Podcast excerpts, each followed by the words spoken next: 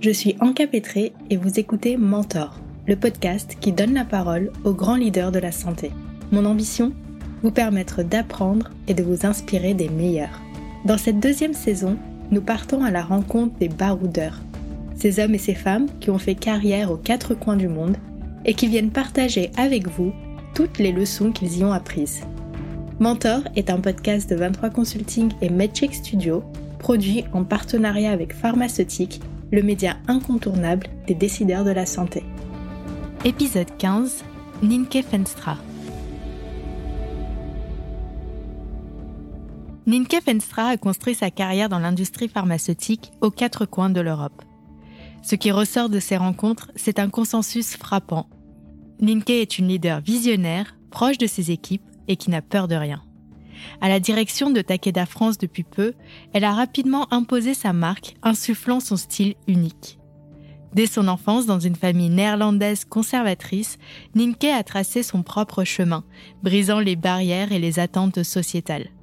Mais au-delà de son histoire inspirante, Ninke symbolise la quête d'une entreprise plus inclusive, durable et sensible aux besoins de ses employés.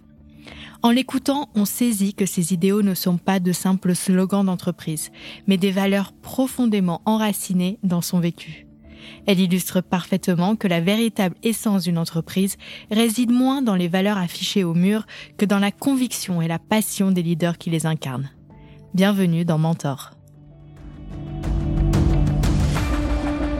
Leçon 1.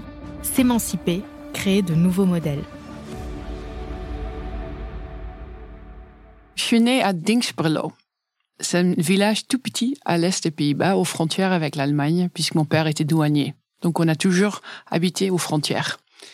Et c'était un tout, tout, tout petit village, euh, donc euh, loin de toutes les villes. Et c'était donc très, on dit ça, protecteur ou protectrice, euh, l'environnement très ouvert. On pourrait courir dans la rue, aller dans des jardins, n'importe quoi. C'était très chouette. Ninke est né et a grandi dans une famille au modèle traditionnel. Son père travaillait en tant que douanier et sa mère s'occupait de la famille et de la maison. Ninke se remémore comment, à cette époque, les valeurs conservatrices prédominaient dans les Pays-Bas, une influence qui a fortement imprégné son enfance. Elle évoque le rôle attribué aux femmes, en particulier celui de sa mère, dans une société où les traditions et les normes de genre étaient profondément ancrées. Elle a dû s'arrêter de travailler dès qu'elle était enceinte avec moi. C'était la loi, en fait, aux Pays-Bas à ce moment-là. Il y avait même des sociétés qui ont licencié des femmes dès qu'ils se mariaient. Heureusement, il y a plein de choses qui sont changées. Et à cause de ça, ma grand-mère a aussi, par exemple, donc décidé que ma mère, elle n'avait pas besoin d'une éducation secondaire, puisque elle allait se marier, donc avoir des enfants, donc du coup, pas de travail. Donc pourquoi investir dans une éducation? C'était ça les années 60 encore aux Pays-Bas, dans euh, pas mal des endroits dans le pays. Quand elle avait 12 ans, ma grand-mère a dit, hop, ça se finisse. Tu vas aller travailler et tu donnes tes sous à nous pour soutenir la famille. D'abord, j'ai vu que ça, c'est encore une frustration. C'est ma mère. Hein. Elle sentit qu'elle avait plus de potentiel. et donc, quand elle avait 39 ans, elle a commencé euh, de nouveau des études. Donc finalement, on a fait des études au même moment, ce qui était assez intéressant. Mais aussi, elle m'a toujours stimulé donc d'aller le plus loin que possible pour faire mes études, de ne jamais être dépendant de autre et de m'a aussi de vraiment découvrir tout ce qui était au fond de moi et de jamais me laisser freiner par quelqu'un d'autre.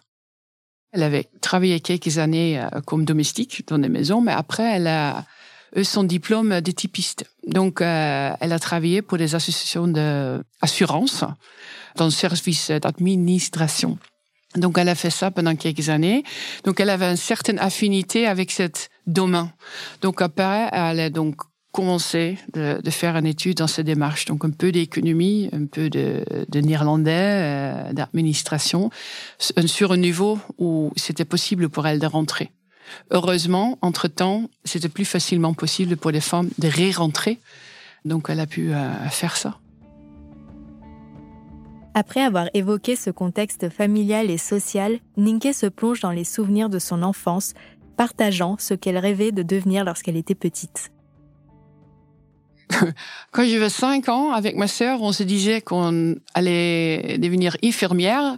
Mon père allait casser une jambe, on va aller traiter dans l'hôpital. C'était, ça le plan. C'était génial, bien sûr. Mais c'était focalisé sur la santé. Toujours.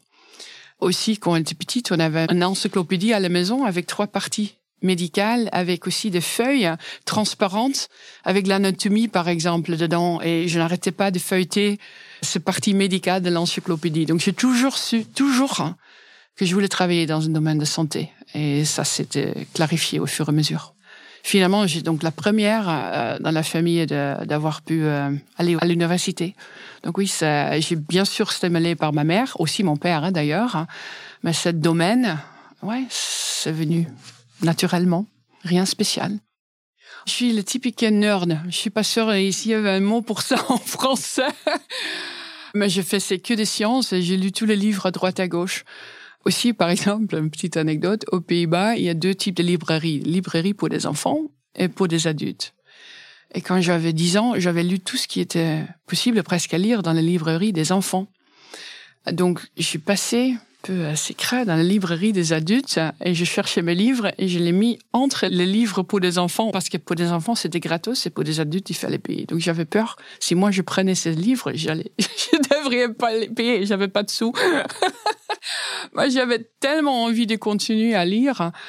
J'ai toujours une curiosité euh, énorme et donc j'ai une, euh, une vie très à l'intérieur, si tu veux. J'ai lu beaucoup, euh, étudié beaucoup et ça m'a jamais ennuyé. Or, c'était pas forcément très populaire quand on a 11 ans, 12 ans, 13 ans. Ce qui m'a vraiment marqué quand j'étais jeune, c'était le déménagement de l'Est des pays vers le Nord. La culture, même si les Pays-Bas, euh, c'est un tout petit pays, c'est complètement différent. Et là, c'était, j'ai vécu deux années pas très faciles. J'avais un accent différemment, je me suis habillée différemment, j'avais des, des, intérêts différemment. Donc, j'étais pas acceptée par les groupes. Et ça, c'était pas forcément facile. Mais à aucun moment, je me suis dit, je vais m'adapter. Je sais pas pourquoi. J'avais 11 ans. Mais j'ai toujours dit, mais c'est comme ça, je, euh, je suis comme ça, je veux pas faire des compromis sur qui je suis. Et je sais vraiment pas d'où ça sortait parce que j'avais que 11 ans, mais quand même, ça m'a marqué. Euh, c'était donc, comme je dis, pas forcément facile. Je me suis pas perdue, au contraire, je me sens plus à l'aise maintenant. Même quand je suis face à une situation difficile, par exemple, ou quand je change pays, ce que j'ai fait six fois. Euh, je, euh, ce fois-ci, je suis venue avec euh, avec mon fiancé, mais les premières cinq fois, quand j'ai changé pays, j'ai fait ça seule. Et je n'ai jamais eu peur d'être seule. Je sais, tout au fond de moi, je suis calme, je suis bien, peu importe ce qui se passe, je suis bien dans mon pot, et ça va s'arranger. Donc ça m'a vraiment marqué et ça m'a aidé à, à faire des changements dans ma vie faciles qui sont pas forcément faciles euh, pour euh, des autres, au moins ce, ce que j'ai cru comprendre. Linke a aussi grandi dans une famille aux valeurs très fortes qui lui ont servi de boussole tout au long de sa vie et de sa carrière professionnelle. Ces valeurs, elle les partage avec nous. Quand tu commences quelque chose, tu dois le finir toujours. on n'arrête pas les choses mi-chemin. On le fait avec de bonnes intentions euh, et on donne tout ce qu'on peut donner. Et bien sûr, on reste honnête. Ça sont aussi des valeurs qui sont très forts, par exemple, chez Takeda maintenant, des raisons pour lesquelles je, je me retrouve euh, si facilement. Integrity, perseverance, etc. C'est très important euh, pour moi. C'est très important que mes valeurs à moi sont vraiment les mêmes euh, que, que la société pour laquelle je travaille. Par exemple, je me suis pas senti 100% à l'aise dans tous les rôles que j'ai eu. Et j'ai aussi deux fois dans ma carrière, euh, j'ai quitté une société où je me suis pas retrouvée. Et j'ai essayé de changer ça parce que cette, cette, cette culture de euh, persistence en anglais, donc de continuer, de résilience, est, est très fort. Donc, à partir d'un premier signe que quelque chose n'est pas parfait, on quitte pas on continue. C'est très calviniste. Les Pays-Bas, c'est très calviniste. mes parents sont bien calvinistes. On essaye de changer ça de l'intérieur. Mais quand, après deux ou trois fois, ça marche pas, dans ce cas-là, c'est le moment de prendre une décision. Donc deux fois dans ma carrière, j'ai fait ça. Et les autres deux euh, associations, sociétés, je dois dire, je me retrouve très bien. Les raisons pour lesquelles la diversity, equity, inclusion c'est si important pour moi, c'est vraiment lié avec l'histoire de ma mère. Le fait qu'elle n'a pas pu se développer comme elle a voulu, ça m'a marqué. Ça m'a marqué. Donc, euh, dans un premier temps, la diversity, equity, inclusion, c'était vraiment une histoire d'émancipation. Tout le monde doit avoir les mêmes opportunités. Plus tard, au fur et à mesure, cette notion s'est élargie. Quand j'ai euh, commencé, par exemple, à diriger des équipes, je me suis rendu compte, peut-être pas, c'est pas nécessaire que tout le monde est pareil, parce que en fait, tout le monde n'est pas pareil. Les gens sont de différents individus et c'est l'ensemble qui vraiment crée euh, de valeur, de magique même. Donc, il faut avoir un, environnement d'inclusion où tout le monde peut vraiment donner ce qu'ils peuvent donner. Et ça, c'est donc ça, c'est élargi. Donc, c'est pas juste donner les mêmes opportunités à tout le monde, parce que les gens sont différents aussi, à fur et à mesure, cette, dans cette thématique, je me suis rendu compte que malgré le fait peut-être je suis la première dans ma famille qui a fait des études, je suis quand même très privilégiée. Je viens d'un pays très riche, avec un système d'éducation très développé. J'ai eu de possibilités d'aller à l'université euh, grâce aussi à l'État aux Pays-Bas. C'est quand même des privilèges énormes par rapport à pas mal des autres gens. Donc je me rends de plus en plus compte des privilèges que j'ai eu. Et je trouve c'est important de donc d'inclure ça aussi dans ma réflexion sur diversity, action, inclusion. Pas, tout le monde a les mêmes privilèges, pas tout le monde peut bénéficier du même système d'éducation, mais ça veut pas dire ils n'arrivent pas à donner de valeur. Il faut juste se rendre compte, c'est quoi le parcours qu'a quelqu'un pour faire en sorte que aussi eux, ils peuvent ajouter de valeur, par exemple aussi chez Takeda. Cette notion de diversity, equity, inclusion, c'est très important aussi au sein de Takeda. Et c'est aussi une des raisons pour lesquelles je me retrouve bien je pouvais pas travailler dans une organisation où c'était pas si important. Et peut-être l'origine était une histoire d'émancipation. Maintenant, c'est vraiment bien élargi et je suis vraiment passionnée à, faire avancer ce sujet, faire en sorte que tout le monde l'intègre dans leur euh, façon d'être. Ninke est arrivée au studio prête à enregistrer cet épisode, arborant fièrement un t-shirt Girls Can Do Anything. Le ton était donné. L'histoire de Ninke et de sa mère luttant pour briser les chaînes d'un modèle restrictif inspire un profond respect. C'est un récit captivant de progression et d'ouverture d'esprit, une évolution dont ses parents sont très fiers. Hyper fiers, hyper fiers, ouais. Et ça me rend presque émotionnel. Ouais, ils sont très très fiers de ça. Et euh, ça me fait plaisir. Je pense nous euh, aux Pays-Bas, on n'exprime pas forcément, euh, en tout cas euh, dans notre famille, on est très calviniste, on n'exprime pas forcément nos sentiments si régulièrement, aussi si ouvertement. mais je sais que ma mère est très fière, mon père il était très fier aussi. À suivre.